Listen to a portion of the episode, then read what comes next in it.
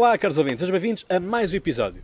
E, caros ouvintes, vem de propósito de Lisboa para Matosinhos para estar aqui à conversa com o Carlos Daniel, que nos recebe aqui em sua casa. Muito obrigado. E só por causa deste esforço, acho que já mereço o like da vossa parte. Eu não costumo pedir muito, mas acho que desta parte vocês deveriam de, de, apoiar e devem apoiar cada vez mais o vosso podcast, porque o YouTube agora está com os algoritmos um tanto trocados e, portanto, convém uh, contornarmos um bocado a situação. Carlos Daniel, uh, muito obrigado, uma vez mais. Cláudio, bem-vindo. O que é que tem a achar deste Mundial até agora? Interessante. Eu tenho uma ideia em relação aos Mundiais. Normalmente, quando eles estão a decorrer, dizemos sempre este Mundial não é assim tão interessante como isso. E mais tarde acabamos por dar valor a uma série de coisas que acontecem hum. nos, nos Mundiais de Futebol.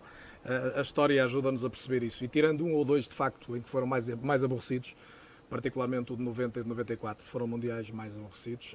Obrigou a própria FIFA a mexer um pouco nas regras, a pensar em alterar, por exemplo, coisas tão simples como acabar com o castigo dos jogadores por cartões amarelos acumulados nos quartos de final, nas meias finais. Muitas vezes os jogadores falhavam uma final de um campeonato do mundo, jogadores extraordinários, porque tinham levado uma acumulação de amarelos. Ora, isso não faz sentido. Hoje os cartões limpam os quartos de final para que numa meia final a menos que aconteça uma expulsão, nenhum jogador entra em campo a pensar que pode perder a final.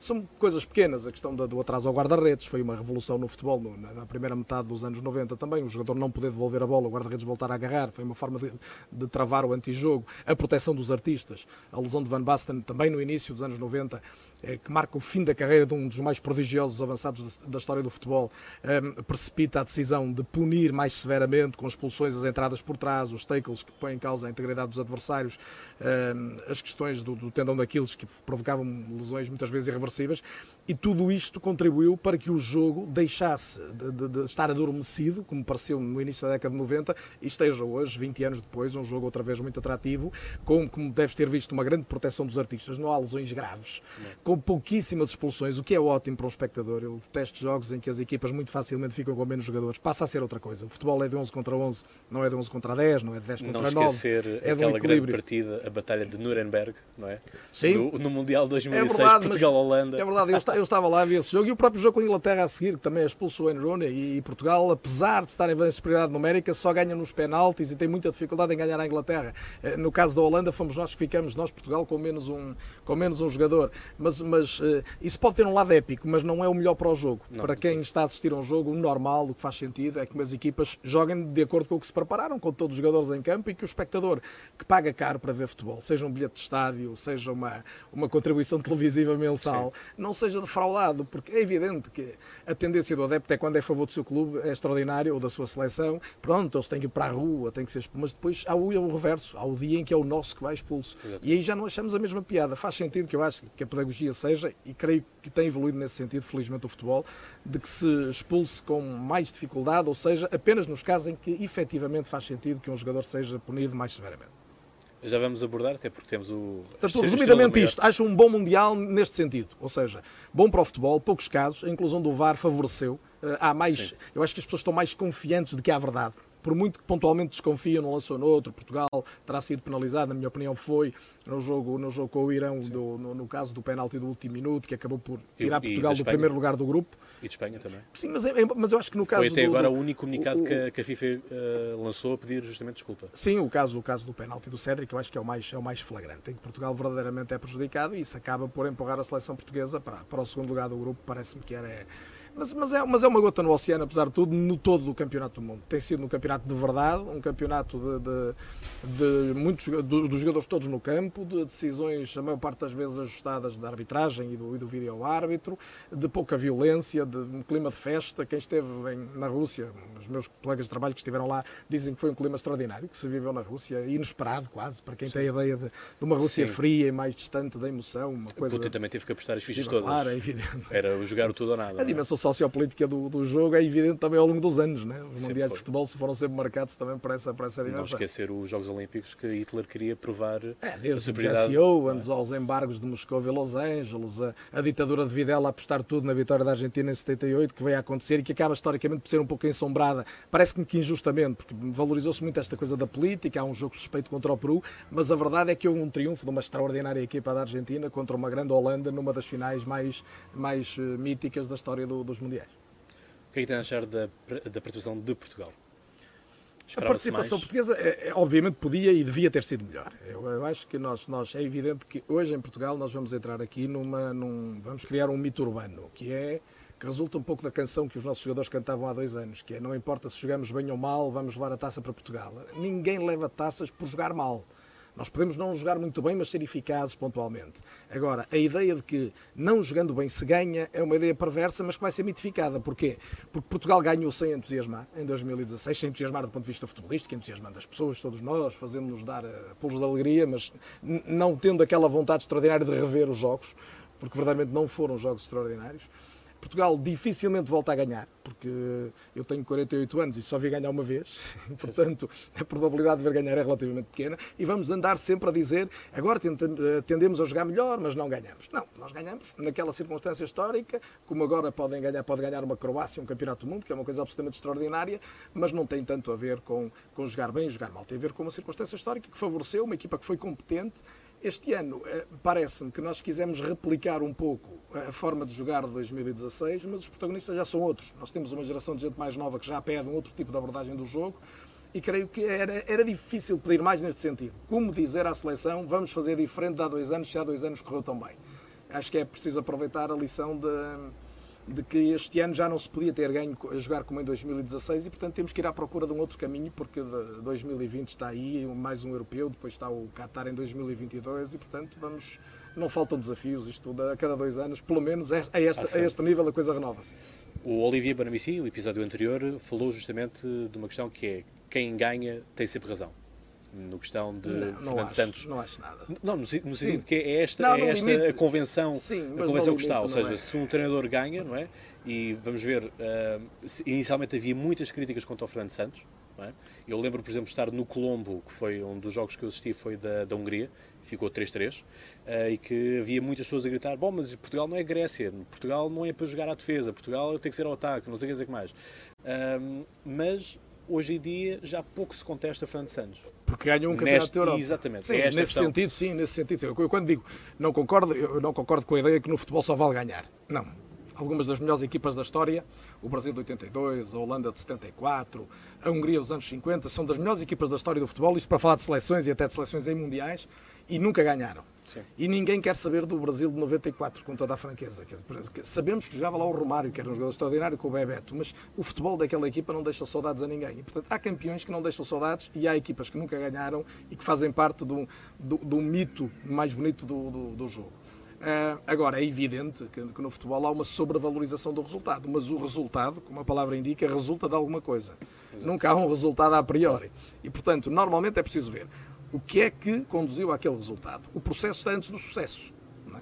Eh, até no dicionário. E, portanto, perceber o processo é perceber as razões do sucesso.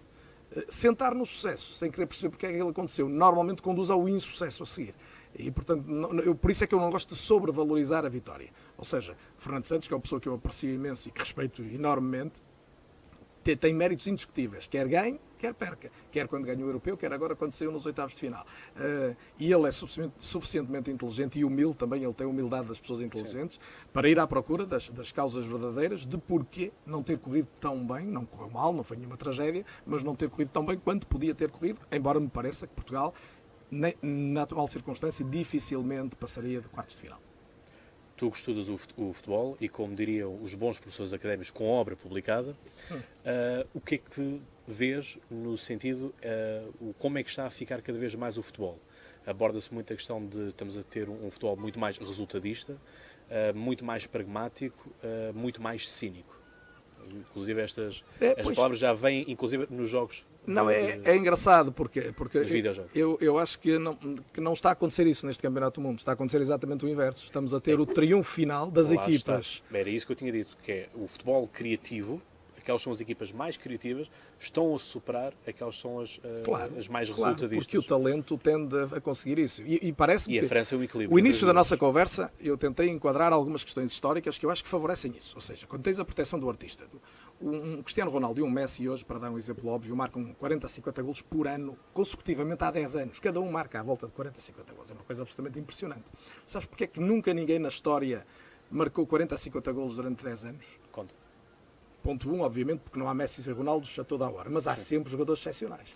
Porque normalmente tinham carreiras com duas, eh, dois, duas fraturas de, de, de, de tibia e prónio, um joelho rebentado, umas operações eh, que depois não eram recuperadas como são hoje. Ou seja, há aqui duas coisas: proteção do artista e progresso da medicina e da recuperação. E isto faz com que os grandes jogadores possam durar mais tempo se as leis de jogo favorecerem que eles sejam protegidos. Maradona chegou a Barcelona no auge, no auge do, do- no despontar, não é no auge ele vem atingir em Nápoles, mas no despontar, 22, 23 anos, e tem uma entrada que se tu fores ver ainda hoje ao YouTube, portanto estamos em casa, do, do Goicocheia, do, do Atlético de Bilbao, é uma coisa que nos arrepia. É impossível acontecer uma coisa daquelas hoje no futebol. E aquilo mandou o Maradona um ano para fora, e se calhar ele não triunfa no Barcelona, acaba por ir para Nápoles, em grande parte virtude dessa, dessa lesão. Aliás, ele teve duas graves em, em Barcelona de lesões traumáticas. Não estamos a falar de uma lesão muscular, de um jogador que tem um problema Dito normal. normal dele próprio, não, algo que é provocado por outro. E por isso, isto associado a um tempo de jogo que a FIFA aumentou, que é com as questões dos atrasos ao guarda-redes, das punições do, do anti-jogo noutras circunstâncias, da compensação que agora é maior, que é dada aos jogos, de um clima de maior convicção de que há verdade na decisão porque há um suporte do vídeo-árbitro como alternativo, tudo isto está a contribuir para que o jogo valorize o artista, valorize o momento ofensivo, puna, por exemplo, quem agarra dentro da área. Nós temos um, um, um Mundial cheio de, de, de autogolos, porque em grande parte aquilo que antes era mais fácil, que era agarrar o adversário e não ser punido, agora também é mais difícil. Mais difícil. Portanto, o jogador tem que se virar de costas, tem que fazer de tudo e de repente a bola bate-lhe, ele não sabe bem onde e acaba dentro da própria baliza. Além de que me parece que, obviamente, as marcações individuais, mas isso é uma questão mais técnica, favorecem este tipo de situação. Tu estás preocupado apenas com aquele adversário e de repente a bola vem, bateu, a bola vem, bateu-te e tu dizes: cumpri a minha missão, não deixei o tipo fazer gol, pois não, mas fiz eu e não dá jeito nenhum. é mas, mas sem me perder muito, parece-me que é um- é, chegar à meia final, chegar à meia final, quatro seleções de futebol positivo. Eh, a Rússia caiu, a Suécia caiu, que eram seleções eh, defensivistas. E os mundiais deixam heranças. Normalmente, quando uma equipa triunfa a defender e a contra-atacar, há uma tendência que vai ficar de réplica desse tipo de jogo. Felizmente, para mim, que gosto de um futebol positivo, de iniciativa, eh, o- o que triunfou para chegar às meias finais foi uma Bélgica, foi uma Inglaterra, foi uma França e foi uma Croácia, que são seleções que querem, querem jogar. Tu, como adepto de futebol, vais a um estádio para ver a equipa com bola ou sem bola. O que tu aprecias é ver o momento com bola, é ver o artista, é ver o remate, é ver o golo. Não, não- Eu que adoro tática, estou também a olhar para o outro lado e a ver como é que fecham os caminhos, como é que uma equipa defende. Mas por muito mérito que haja e há no processo defensivo, verdadeiramente o que, o que atrai no jogo é a dimensão artística e a dimensão artística atinge-se com bola, não se atinge sem bola. E, portanto, a valorização do espetáculo é muito o triunfo destas equipas. Eu creio que se uma Rússia, por exemplo, ganha um campeonato do mundo, e podia ter ganho, esteve nos quartos de final, com alguma felicidade, estar numa final e Ou ganhar levar a Croácia aos penaltis. criava-te a ideia de que é defender e ir lá de vez em quando à baliza contrária que se ganha um campeonato do mundo. Felizmente isso não vai acontecer. Vai ganhar, seja a França ou a Croácia, uma equipa que dentro das suas características, do jogar que, que o treinador estabelece e que os jogadores são capazes de fazer, procura a baliza contrária. E eu acho que esse já é um grande triunfo deste campeonato. Acreditas em maldições no, no futebol? Nada, nada, não acredito sentido, nada na superstição. Mas nada. Temos, temos este caso não é, das equipas que ganham os mundiais, não os conseguem ganhar eh, repetidamente. Porque ma- mais do que maldição, não é? Mais do que maldição, que isso é a mesma coisa que achar que o pobre do Mick Jagger é que tem culpa quando a Inglaterra perde, ou que o Benfica não ganha provas europeias por causa do Bela Gutmann. Quer dizer, não, não acredito todo nisso. Agora, quando uma Sim, atenção, são apenas curiosidades. Não, mas é curioso, nos acontecendo, últimos é? quatro mundiais, os, eh, dos, dos, dos últimos quatro mundiais, só o Brasil em 2006 é que não é eliminado na, na primeira ronda. Todos os outros Chega à campeões do mundo, todos os outros campeões do mundo, a França de 98 cai, a, a Espanha de 2000 cai e a Alemanha de 2014 cai agora na fase de grupos, sem passar sequer aos oitavos de final. E, portanto, há aqui um, um padrão que, que- que pode merecer alguma reflexão, mas que, na minha opinião, muito mais do que para maldições, aponta para um- uma, carga, uma carga emocional sobre os jogadores, ou seja, um acréscimo de responsabilidade de alguém que está a defender um título e que sente esse peso e, sobretudo, que ao, ao primeiro resultado que não corre bem, isso foi um- Começa a trabalhar o psicológico. começa a trabalhar o psicológico entra definitivamente. Aliás, o, o- o psicológico e o físico nunca se separam, não é? O, o António Damasio disse há pouco tempo escreveu que, de uma forma simples, como os génios são capazes de dizer as, capazes de dizer, de dizer as coisas, que o cérebro e o músculo são ingredientes da mesma sopa. Portanto, não vale a pena separarmos. O, cérebro condiciona as tuas opções, mesmo aquelas aparentemente não, não pensadas, não vou dizer inconscientes, mas não conscientes, são resultado de hábitos, de práticas, de coisas que foste fazendo. E nesse sentido, uh, é evidente que se tu tens uma vivência, eu sou campeão do mundo, e de repente chegas a um primeiro jogo e tens um embate com uma seleção dita mais frágil, uma França contra um Senegal, está numa Alemanha com o México, e de repente sofres o baque da derrota, fatalmente o músculo está ligado ao cérebro. E, a forma como te vais comportar a seguir já não vai denotar a mesma confiança que tu tinhas antes. Tivemos aqui dois heróis, um herói europeu, um herói, vamos lá dizer, do Mundial, que não estiveram presentes, Éder e Mário Götze, por exemplo. Até que ponto é que isto tem peso ou não?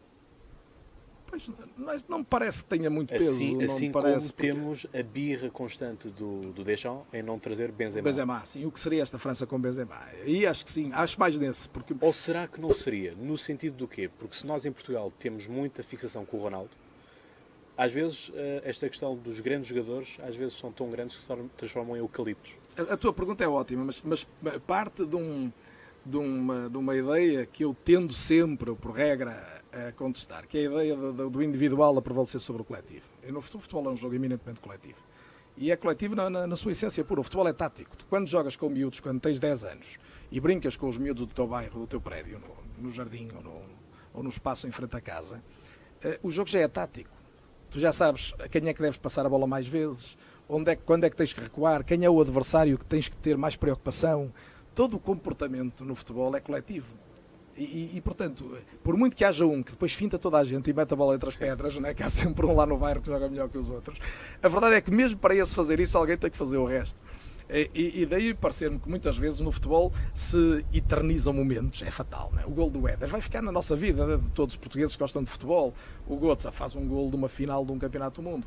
Agora, pergunta-me assim: o Éder tinha lugar na seleção portuguesa hoje? Acho que não o Götze tinha lugar nesta seleção da Alemanha? Acho que não. Acho que pior do que não levar a Götze foi não levar o Leroy Sané, que é hoje talvez o melhor Sim. extremo do mundo e que não faz sentido nenhum que o, que o, que o Joachim Löw não tenha levado ao Campeonato do Mundo. Já no caso do Benzema, é uma questão depois de isso sim, isso, eu, isso eu sou sensível. De política de gestão do balneário e gestão do grupo. Se aquele jogador perturba o funcionamento coletivo, mais uma vez o coletivo, não é pela questão da qualidade técnica, muitas vezes, que temos que o integrar. Há um outro caso flagrante, está agora a regressar à seleção da Itália, Balotelli. Balotelli é um jogador problemático sempre.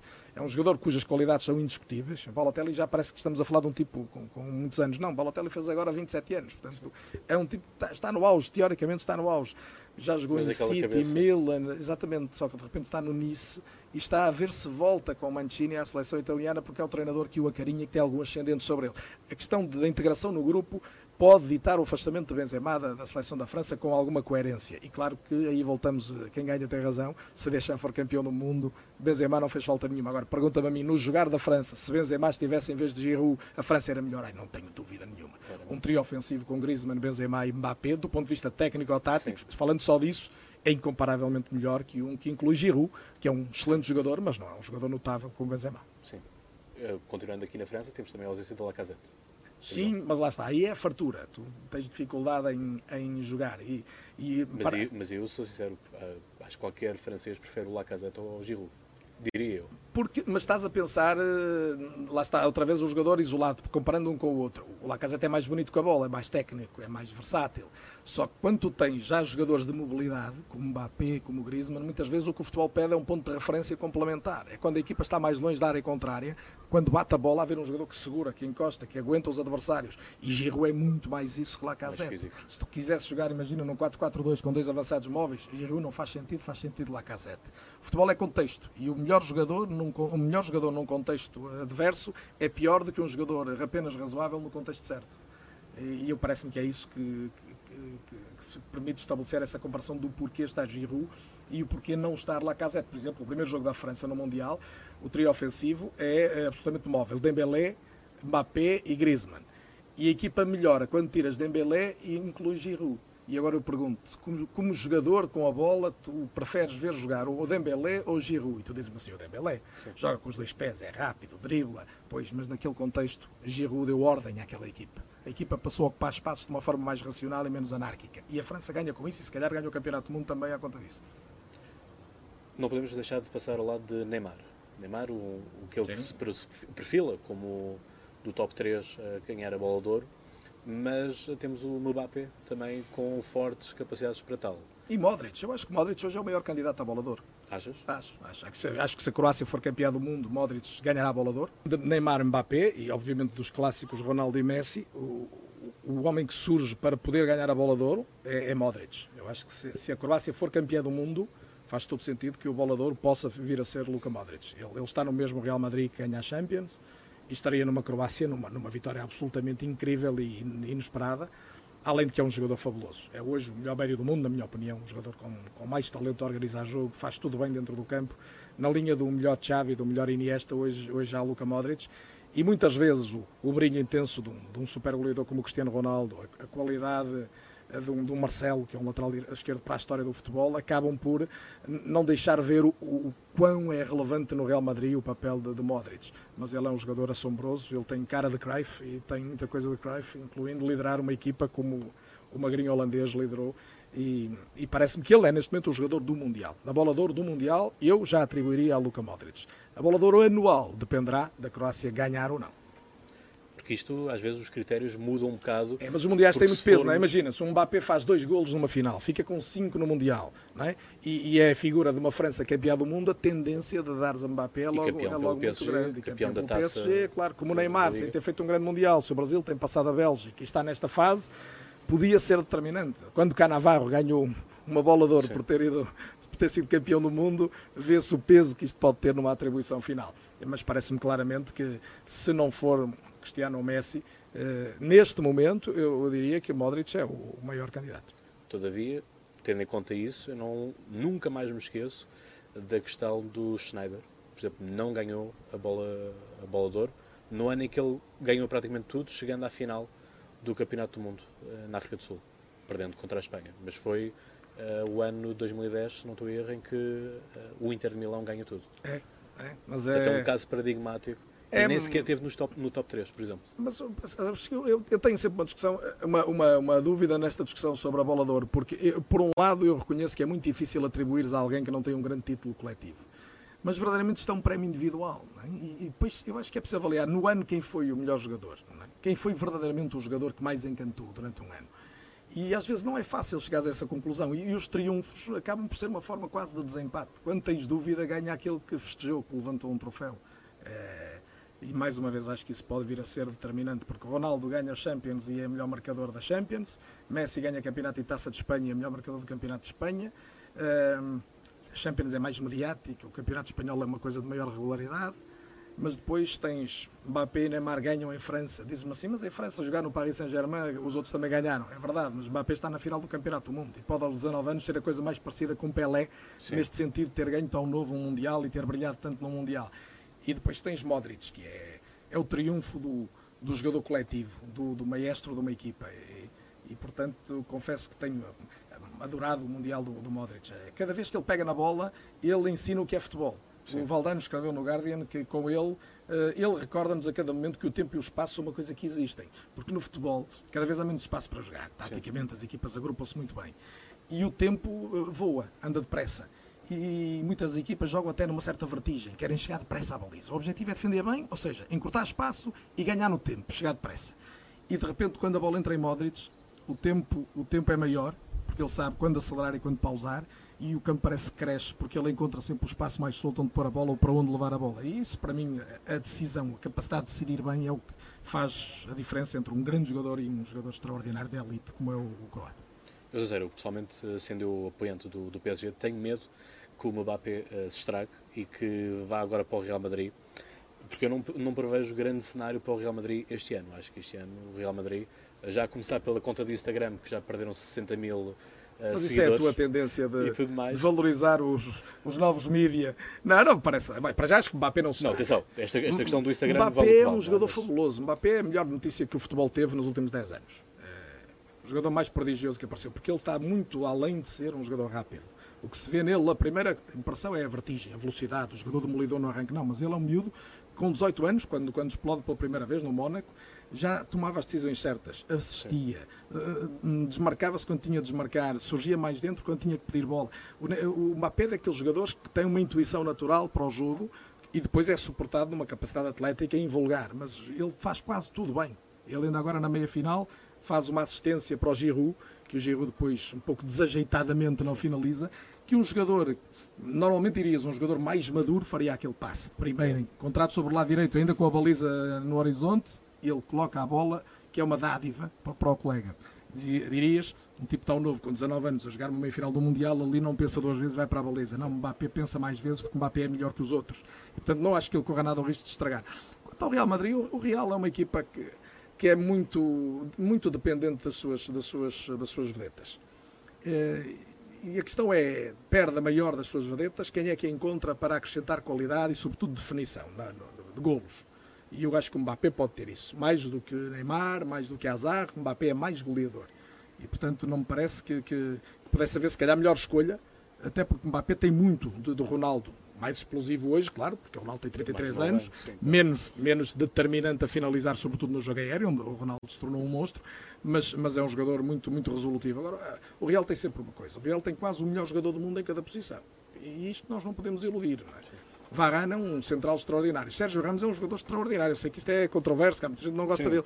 Mas Sérgio Ramos, além de tudo, além da qualidade técnica que é indiscutível, tem uma alma, tem uma... o número de golos que aquele homem tira em desespero, quando o Real Madrid, que não é uma equipa que defende bem, é apanhado em contrapé e o adversário está à beira de um gol e aparece o corpo do Ramos, a perna do Ramos. E depois os golos que ele vai fazer na área contrária. Quando um dia fizes a história do Super Real Madrid dos últimos 7, 8 anos, o número 1 um chama-se Ronaldo, o número 2 é Sérgio Ramos. Está nas fotografias todas e depois Modric, e depois Tony Kroos, e depois Marcelo, e depois Bale, e depois Isco, que é um prodígio, um jogador assombroso. E, pronto, e Asensio que vai aparecer como um craque. Eu não acho nada que o Real Madrid vai entrar em declínio, porque verdadeiramente o Real Madrid foi sempre uma equipa de jogadores e continua a ter muito bons jogadores, apesar de ter perdido o maior símbolo e conseguiu ser, ser lenda no, no, clube com, com mais lendas no, no mundo do futebol, que é extraordinário. O que é que prevês para esta final entre a França e a Croácia? Para ti, quem é que achas que a maior probabilidade é ganhar a França por uma questão de solidez. Hum. De solidez. É uma equipa defensivamente fortíssima, guarda-redes extraordinário, uma dupla de centrais do melhor que há no mundo. Em termos de seleções, não tenho dúvida, a melhor dupla do mundo, Varane e Mtiti. Mais o, o N'Golo Kanté à frente, a dar uma solidez. Aquele eixo é muito difícil entrar no corredor central da, da França. E, e, no futebol, tu defenderes bem o corredor central é, é essencial, porque é mais fácil defender o corredor lateral. Desde logo porque há menos espaço e, e, sobretudo porque o adversário, quando a bola está no corredor lateral, está mais longe da tua baliza. Onde tu não podes falhar mesmo é naquele eixo, porque é dali que normalmente surgem os golos. Uh, muita gente gosta do futebol flanquear, tem que ir à linha, sim, mas nunca ninguém marcou um gol na bandeirola de canto. É sempre numas redes que existem no centro, não é? E portanto, tu tens de proteger é aquele espaço prioritariamente. E a França faz isso de uma forma admirável e tem esse jogador que é, que é incrível, que é o N'Golo Kanté, que é outro dos grandes jogadores deste campeonato e deste momento no futebol mundial. O Pogba está mais uh, gregário, está um jogador mais solidário, está mais a trabalhar para a equipa e menos a preocupar-se em brilhar, em aparecer em remates de meia distância e fazer golos. Já, se, já não tem o peso da, da, estrela. Mas é extraordinário que ele tem 26 anos, eh, eh, recém-completados. Estamos a falar de um jogador que está no auge, verdadeiramente. Mas o tempo parece que ele próprio ganhou e a França ganhou com isso. Tu falas mais de Mbappé e de Griezmann do que de Pogba. Há dois anos, no Euro, que Portugal ganha, Mbappé era a figura. Ia ter que jogar... No, Pogba o, o Pogba ia ter que jogar a 10 no Manchester United e grande parte dos, do, destes, destes anos difíceis do Pogba, mesmo no Man United, parece-me que tiveram a ver com esta indefinição.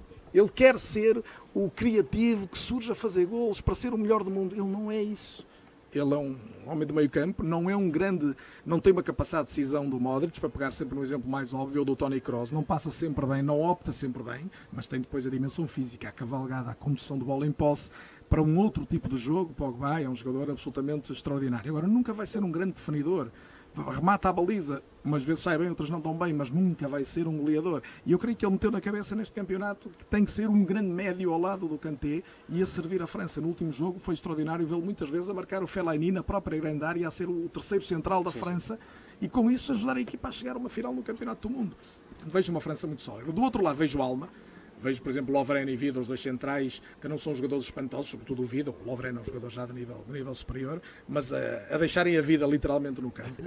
Vejo um meio campo que além do, do, do Gênio Modric, tem Rakitic, que é outro jogador extraordinário, e tem outros jogadores magníficos. O Brozovic, o jogador do Inter de Milão, tem feito um papel extraordinário. E eles têm no banco o Badelli, da Fiorentina, que é um craque, um médio defensivo de, de, de elite também.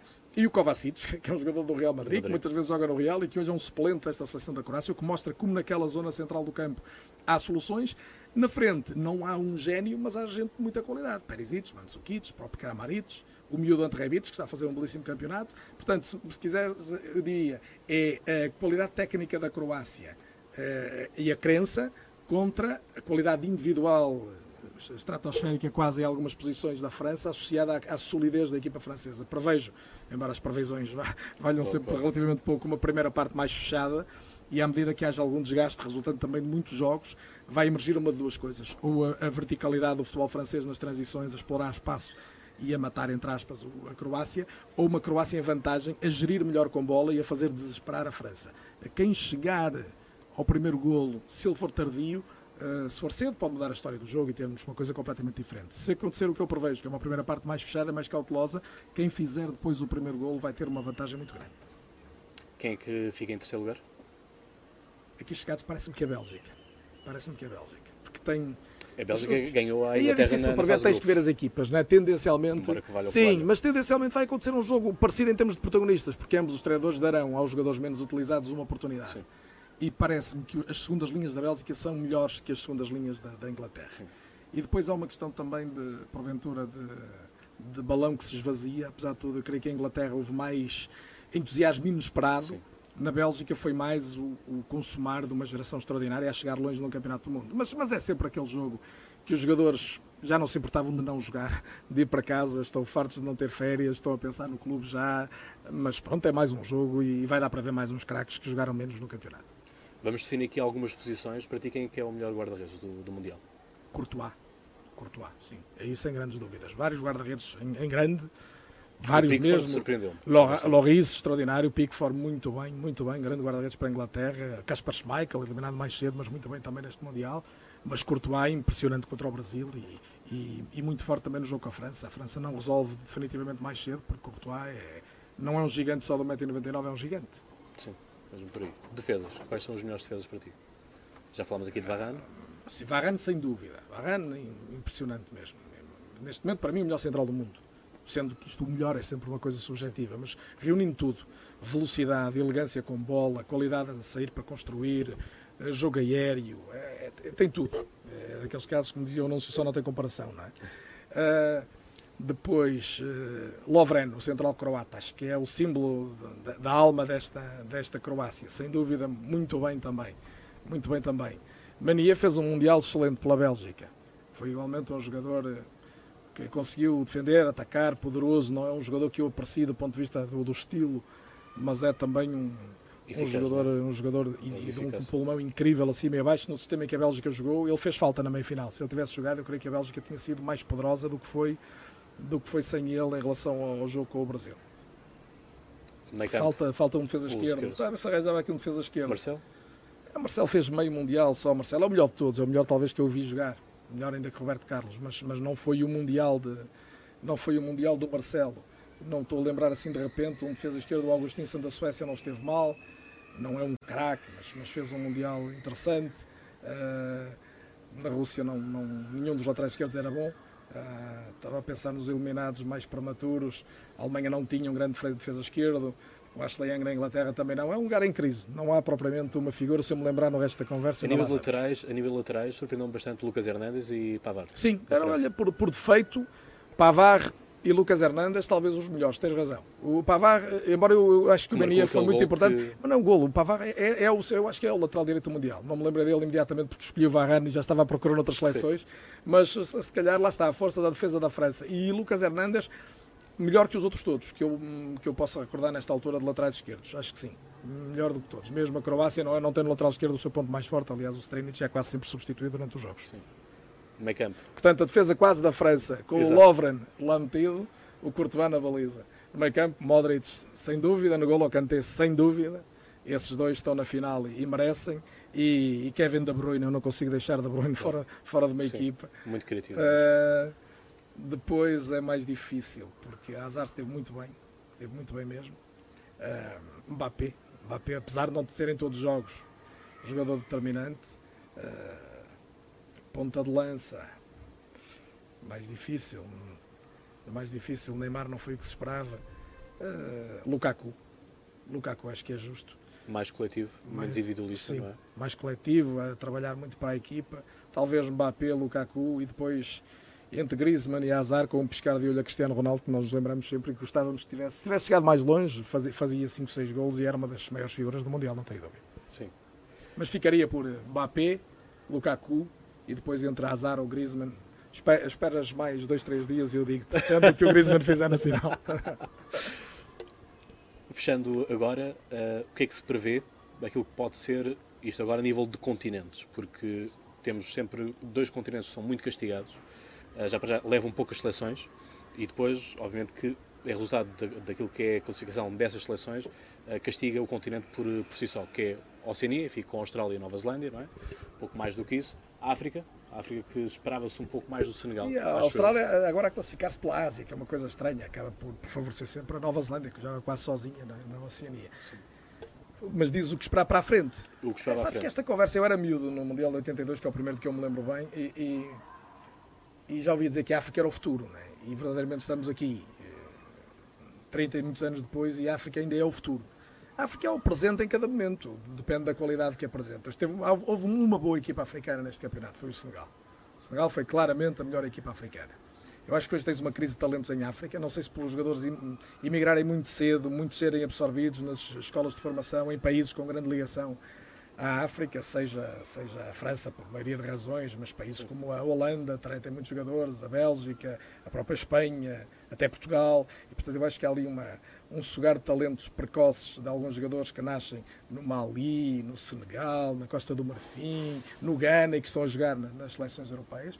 Não tens uma geração como tiveste, sei lá, da Nigéria, de Amokashi, Kanu, Amunique, JJ Okocha, que era uma coisa fabulosa. Não tez o Costa do Marfim, de Yaya Touré, de Drogba. Não tens o Ghana o do, do Essian, os Camarões do, do Eto'o. Faltou isso, não viste muito isso. Tens o Senegal, guiado pelo Sadio Mané, um jogador extraordinário mas bem acompanhado, ao contrário do Egito, onde Salah é um, é um gênio, mas um gênio solitário. E, portanto, a única boa equipa, a única, não é a melhor, é a única boa que apareceu da África foi o Senegal. Depois, uh, mas atenção, já com os jogadores africanos todos a jogarem em clubes europeus, não é uma questão tática, eu é acho que é uma mesmo. questão de, de, de, de, anos de menor talento, não têm surgido tantos talentos. Deixa-me só interromper para dizer o seguinte: na conversa que, que esteve com o Nuno Santos e com, com o Olívia Banamici, ambos do Eurosport, o Eurosport que transmite a CAN, uh, eles referiram justamente isso, que é um futebol africano mais europeu por haver mais e está-se a perder um pouco aquela que é a questão sociológica da África, que é a questão da figura do líder e é aquela, aquele eucalipto, por assim dizer, e, e, também aquele, aquele futebol desenfreado que tínhamos em que um defesa pegava na bola e até onde, onde conseguia. Sim, mas sabes que isso tem, tem um lado bom, por um lado, a cultura aos jogadores, procedimentos táticos mais coletivos, mas por um lado, o, uma das grandes discussões hoje na, na evolução do jogo é o fim do futebol de rua. O futebol da rua tira-te o improviso, tira-te o talento. Quando tu cresces a jogar no meio de buracos na terra e, e pedras, eh, desenvolves aptidões técnicas que não desenvolves a jogar no, no piso sintético que o, que o pai paga para, para ter o filho como projeto de Ronaldo. E portanto o futebol está a perder magia, está a perder encanto. E eu acho que esta passagem dos jogadores africanos para academias muito cedo, para a Europa muito cedo, está a tirar ao jogador africano o improviso, a magia que fazia dele particularmente diferente dos outros.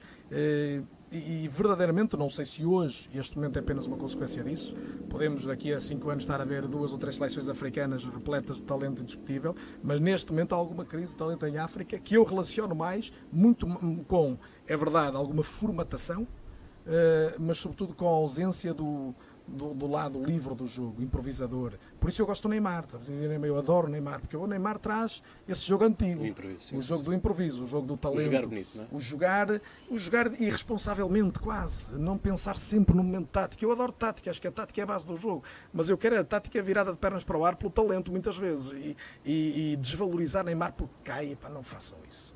Deixem lá cair as piadas agora e valorizem o Neymar pelo que ele joga, porque o Neymar é Neymar é um bálsamo. Ver jogar o Brasil, mesmo quando taticamente não é uma equipa tão, tão capaz, é um bálsamo, porque ver Neymar, ver Coutinho, ver Gabriel Jesus, mas é o Brasil do futebol malandro também, do futebol da rua. E eu acho que a África nisso, a África, a América Latina, deram-nos sempre esses talentos. Eh, Formatar os talentos não vai fazê-los fazê melhores. Ou já agora, um aceno para uma seleção que para mim foi das melhores revelações foi o Japão. O Japão esteve muito bem neste campeonato. Foi uma seleção que mostrou futebol de qualidade, futebol ofensivo sempre que podia também. Caiu aos pés da Bélgica num jogo extraordinário, num dos melhores jogos do campeonato. 4-3, não foi? 3-2, depois de estar a ganhar 2-0. E foi a boa notícia que veio da, da Ásia, na minha opinião, claramente o Japão, ao contrário, por exemplo, da Coreia do Sul, que foi uma grande desilusão. A Coreia do Sul não, não gostei particularmente. Gostei do guarda-redes, que, que eu não conhecia de todo e, e foi uma das boas revelações deste campeonato. Mas, mas não, não, já vi Coreias melhores, melhores, a jogarem melhor que esta. Muito bem. Carlos Daniel, muito obrigado Cláudio, por teres um gosto. recebido. Espero que nos encontremos mais vezes. Muito obrigado. E Esperemos que, que, sim. E que isto continue a ser o sucesso que, que, que, tem sido, falando de futebol, de história e de outras coisas que tu gostas. Sim, obviamente que agora temos a, a ida aqui à boleia do, do futebol, Mundial. mas em setembro voltamos com mais temas políticos e em grande peso, adiante já. Fiquem já a salivar por enquanto. E enquanto isso, caros ouvintes, eh, não se esqueçam de partilhar, subscrever o canal para ajudar. E já sabem, até lá, tenham boas conversas.